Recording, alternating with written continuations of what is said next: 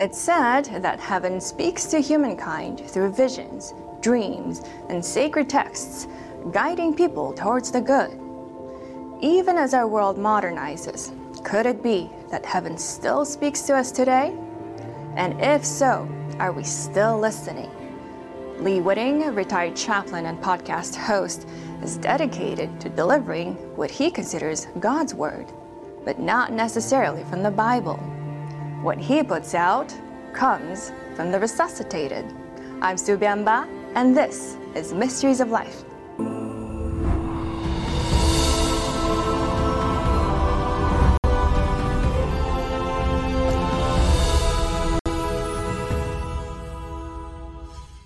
When I turned to run, the first bullet hit my left leg, and two more bullets followed. I ended up in pitch darkness.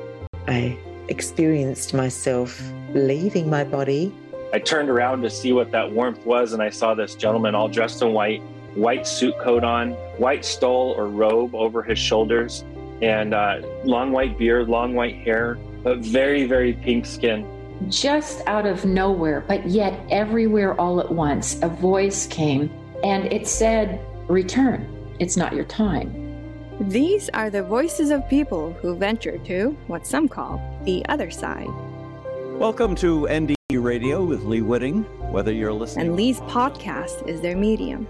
I've interviewed now over the 10 years I've been doing it on upwards of 500 other NDEers.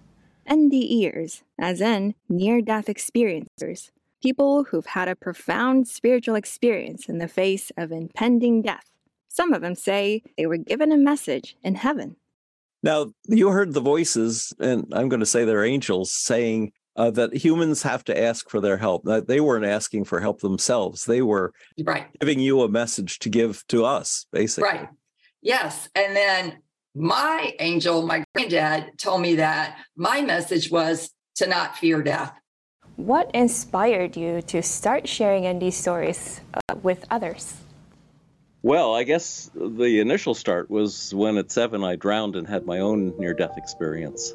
I wandered too far into a lake. I did not know how to swim, and when the bottom of the lake dropped off, I went down. I came up once. I called for my mother, screamed for my mother, who had gone into the cottage nearby. And um, of course, by screaming, all the air went out of my lungs and I sank. My body sank to the bottom of the lake. But as I was, uh, as my body was down at the bottom of the lake, my soul was suddenly up in a birch tree next to the cottage, and I was watching my mother run down to the shore because, fortunately, she'd heard my scream. Knew about where I was, dove into the lake, found me, dragged me out, and um, threw me face down over a log and pumped on the back, on my back, trying to get the water out of my lungs. And she said it was. Uh, later she said it was you know that was the all she knew how to do. But of course the log underneath me was doing a chest compression, so it was really like she'd invented cpr without knowing it. And um, that had that brought me back to my body. But i had uh, dreams uh, recurrent dreams after that for years about um, what i thought was sinking down slowly into the lake surrounded by darkness with a pinpoint of light, and I thought that must be the sun shining on the surface of the lake. So in my 20s, I went back to that same lake on the same kind of day, dove down to about where I was uh, when I drowned, and I looked up, and it didn't look at all like my dreams.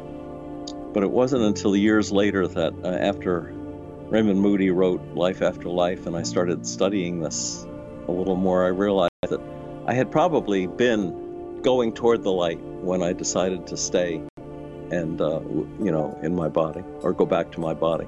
And so that image of sinking away from the light and into a dark place was probably uh, just a, my dream's way of interpreting my return from the other side. And it had an immediate effect on my life because I'd, uh, I'd been a normal kid, watched uh, Howdy Doody and Hopalong Cassidy and all those early TV shows on our little black and white TV. Suddenly, I was very interested in, in astronomy, and I started reading about it. I persuaded my parents to buy me a reflecting telescope, and I'd be out at night. On a clear night, I'd be in the backyard looking at the moon and the uh, planets and the Pleiades and all of this, all of the things that I found so fascinating. I just wanted to know more about the big picture. Lee would go on to become a non denominational chaplain, working at Eastern Maine Medical Center in Maine. But that wasn't the end of his fascination with NDEs. I've made a point of looking up people who had died, had coded, we say, and then had been resuscitated. And uh, about one out of 10 or one out of 12 would have a story, would have a memory of something they had seen on the other side. And so uh, that every time I ran into something like that, I was uh, was even more intrigued. And finally, I, I went back to my seminary where I'd gotten my uh, MDiv and uh, got a doctorate in NDE studies, as chaplains can use them in hospital.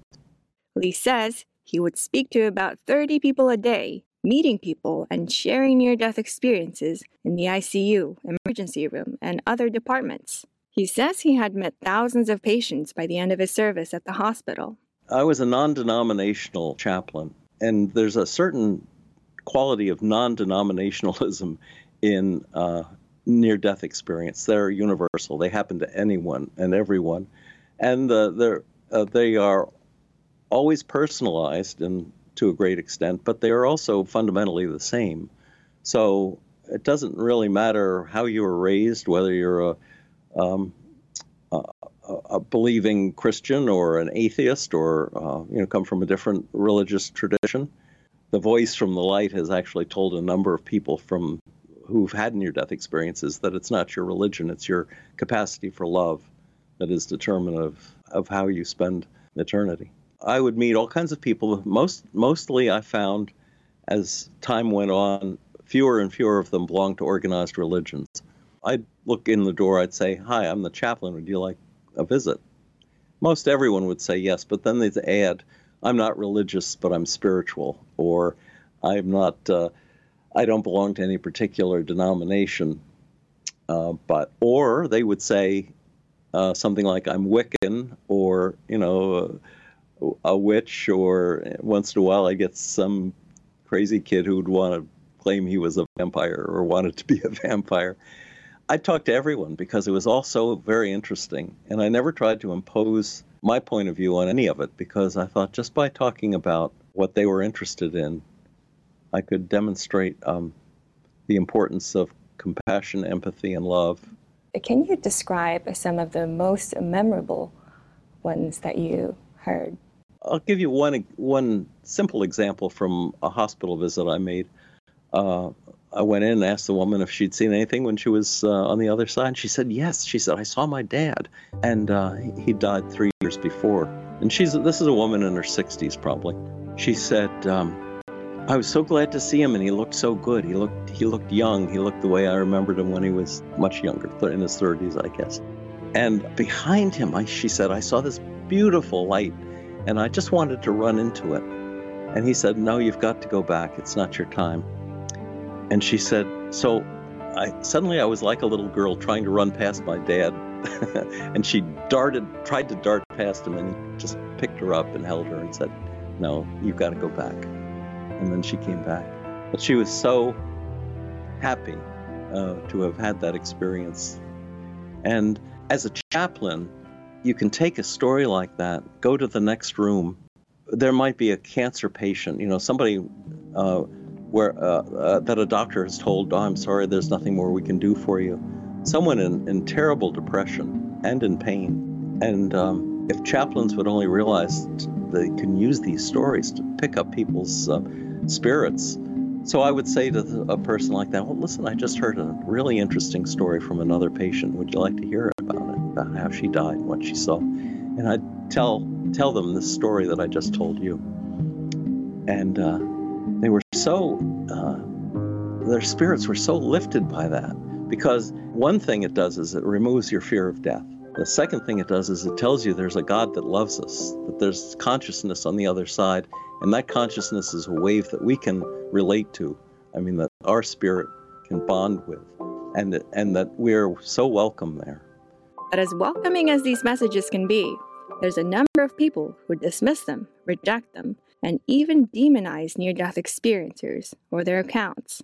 That's according to a study by NDE researcher Janice Holden, who looked at how different groups reacted to hearing someone's NDE. Out of 188 incidences, most NDEs were received positively by medical, mental health, and religious groups, which means they acknowledged that the experience may have been real. The study, however, also found that every group had incidences that scored negatively, some even demonized for sharing. Lee says he's come across some bad cases. The worst ones, being a hospital chaplain, are the doctors who absolutely refuse to hear anything like that. But and they and patients want to tell them, you know, they come back um, they get resuscitated they, and they're back and they say, doctor i met jesus or you know i saw my grandfather. And they and they they freak. Some of them would just turn around and say oh it was the drugs. You were hallucinating and walk out of the room. And it was my job to tell them don't do that. You'd never tell a, a catholic person to throw that rosary away because because that was silly would you? And they'd say, Well, no, of course not. Well, this was the most important spiritual experience of that person's life. This was a, a life changing um, incident in their lives, and you should not belittle it or demean it or criticize it in any way. For God's sake, just stop and listen to the story. Maybe it'll do you some good. And I would do this to the doctors. And finally, I got I got some of them to come around. I, I we even gave uh, classes in near death experience at the hospital and uh, and when we would say, okay, there's going to be a lunchtime uh, um, meeting on this, it was always jam packed because people, even though they were denying it, wanted to know more about it. This issue also exists outside the medical community. and these deal with topics that many spiritual and religious adherents can relate to, such as heaven, angels, and gods. They can also deal with subjects that some may find unconventional, like reincarnation, which leads to some pushback. Such is the case of author Jacob Dean. Jacob says he had a near death experience while he was a child and saw more than one life. Open to Dean's story, Lee interviewed him in 2021. I was able to see the planet from a micro and macro perspective in a sense that I was able to see a lot of events that I would live, you know, in my lifetime, you know, and that went past this lifetime and even past lifetimes. In Lee's view, God is still speaking to people, and near death experiences are one of his means. So to deny the reality of NDEs isn't a small thing. All our shows, 500 plus shows, are available on, on YouTube. And so we get comments on each show. And sometimes there'll be people who say, uh, oh, this is ridiculous, or, or um, Jesus only loves Christians, or, you know, something along those lines. And um, I try and write them back if I can, to uh, to give them a, a, broader picture, not to put them down, but just to let them know that uh, there's a there's a bigger way of seeing this thing that's not at all incompatible with Christianity. In fact, it's more compatible with Christianity than most churches would have it, because churches tend to be, denominations tend to be very uh, exclusive and um, self-limiting. They want they want their parishioners to to toe the line in their according to their point of view and there are just too many points of view that, that are compatible with God that uh, that that religions can be a, a, real problem in in terms of uh, denial. I had a an experience with a church in Sedona, Arizona. I saw that the pastor was going to preach on um, near-death experience one Easter Sunday, which is appropriate because that's Jesus' resurrection. And uh, I thought, well, that's a, that's unique. This is pretty fundamentalist church. I went to the service because I happened to be in Arizona, and uh, turned out the minister had had a friend who'd had a near-death experience, and all of a sudden he's thinking, maybe there is something to this. Well, he starts in on this thing, and his parishioners are standing up in the congregation saying, "I had a story to tell you like that." I, you know, it was such an interactive event. You know, normally a pastor will give a sermon, and everyone sits there with their hands folded and listens. People were so excited to hear this story or to hear this this particular sermon. He went on for the next five Sundays, apparently, preaching about you know, all his all his sermons were based on near-death experiences. He even got some video clips of people relating their own stories, which which are available on YouTube and other places. And so, um, if the churches would come around to see the value of this thing and that they wouldn't feel threatened by it, uh, that would make that would be another huge step forward. Right now, church attendance is down below 50% in this country. It's now down around 39%, according to a recent survey. That's killing churches. Mainline churches are really struggling now. If they would acknowledge that God is still speaking, it's not just the Bible and only the Bible. I mean, how did how did the people that wrote the Bible down? How did they get that message? Some of them got it through dreams. Some of it got it through automatic writing.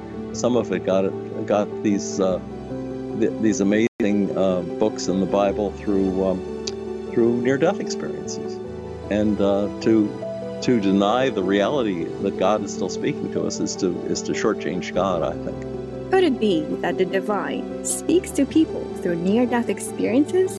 Looking at Christianity, Paul the Apostle, speaking of himself in third person, gives an account of what some may describe as an NDE. He says the following in 2 Corinthians chapter 12. I will move on to visions and revelations of the Lord. I know a man in Christ was caught up into the third heaven 14 years ago. Whether he was in the body or out of the body, I don't know. God knows. I know that this man, whether in the body or out of the body, I don't know, God knows, was caught up into paradise. He heard inexpressible words, which a man is not allowed to speak. Some suggest that Paul could be referring to when he was stoned in Lystra, dragged out of the city, and thought to have died.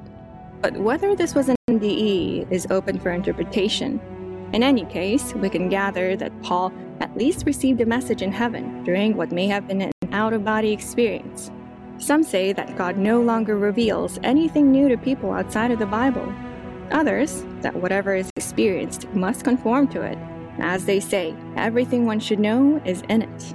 This can lead to disputes over whether what NDers experience is true and good. But a number of Christian NDers, like Lee Witting and others, have come to understandings that go beyond what is written or spelled out in the scriptures without losing their faith. Some have come to believe in the existence of multiple gods and the soul's delivered choice to be human and in reincarnation. Lee himself is part of that 30% of Christians who believe in reincarnation. Let's now zoom out and look at the topic more broadly. A study was conducted by near death researcher Dr. Jeffrey Long on God's presence in NDEs and published his findings in his book, God and the Afterlife. According to his book, about 46% of 420 responses said they were aware of God or a supreme being's existence during the experience. About 40% said no. Near death experiencers were also asked if they had a sense of knowing special knowledge or purpose during the experience. About 46% said yes, 41% no. In his book, Dr. Long includes the account of a woman named Cynthia who nearly died of a tumor in her pineal gland when she was 12 years old. Cynthia said she had met God. I asked him whether only people of one religion will make it into heaven. He said, Everyone who believes and has faith, even those who don't think they do, will make it. It depends on what's in their hearts. Dr. Long says that God is rarely portrayed as giving specific instructions to NDers about what to believe in the world. There are some who say that what is seen in near death experiences could be evil. Lee's response is that an evil force couldn't send out a message of love, which is a common theme in many of them. He even says that he believes that they have a divine purpose. More on that when we return.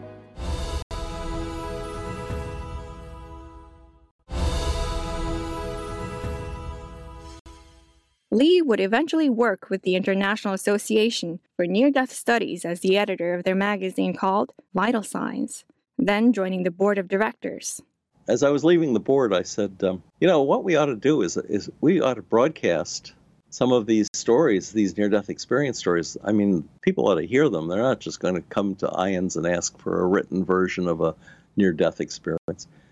So they looked at me and they said, well, you, yeah, great, you do it. so that's how I started. But once I got into it, I realized how um, how meaningful it was to me as well as to you know the listeners.